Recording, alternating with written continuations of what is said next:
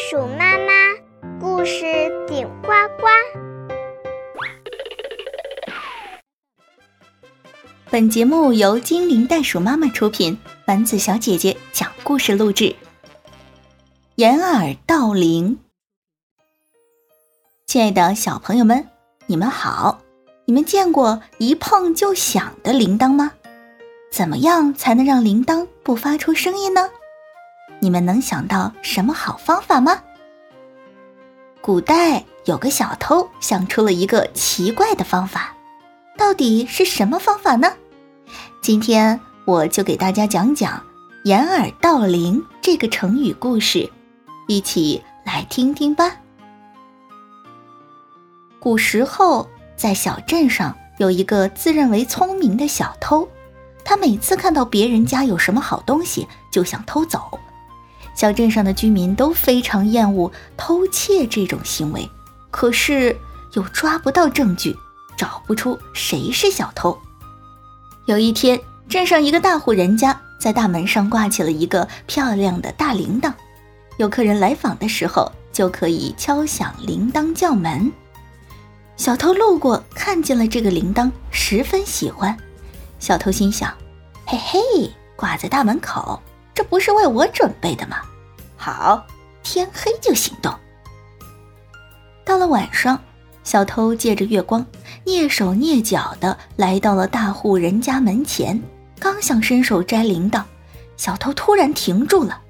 他想：“啊，不行，我要是伸手碰铃铛，它就会叮当叮当的响起来，吵醒了主人出来抓住我。”就麻烦了。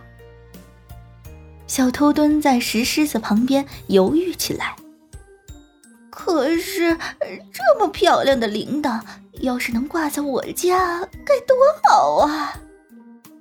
小偷在大门前走来走去的想办法，突然高兴的跳起来。有办法了！铃铛一响，耳朵就会听见。可如果耳朵听不见声音，就不会被发现了吗？我真是小镇上最聪明的小偷呀！小偷左顾右盼，发现四下无人，正是下手的好时机，于是就大模大样的走上前去，用手掩住自己的耳朵，伸手去摘铃铛。谁知他刚刚碰到铃铛，铃铛就叮叮当当的响起来。主人听到铃声赶来，发现有人偷东西，就抄起棍棒追着小偷一顿暴打。鼻青脸肿的小偷被扭送到官府。到这时，他还不明白，为什么我的耳朵被掩住，听不见声音了，你们还能听到铃声呀？哈哈，这个小偷是不是很好笑呀？堵住自己的耳朵，铃铛。就不响了吗？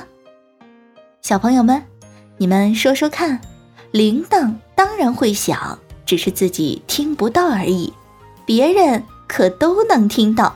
掩耳盗铃比喻自己欺骗自己，明明掩盖不住的事情，偏要想办法去掩盖，就像捂住自己的耳朵去偷铃铛的小偷一样。小朋友们，你们明白了吗？好了，今天就先讲到这里。咱们下个故事见。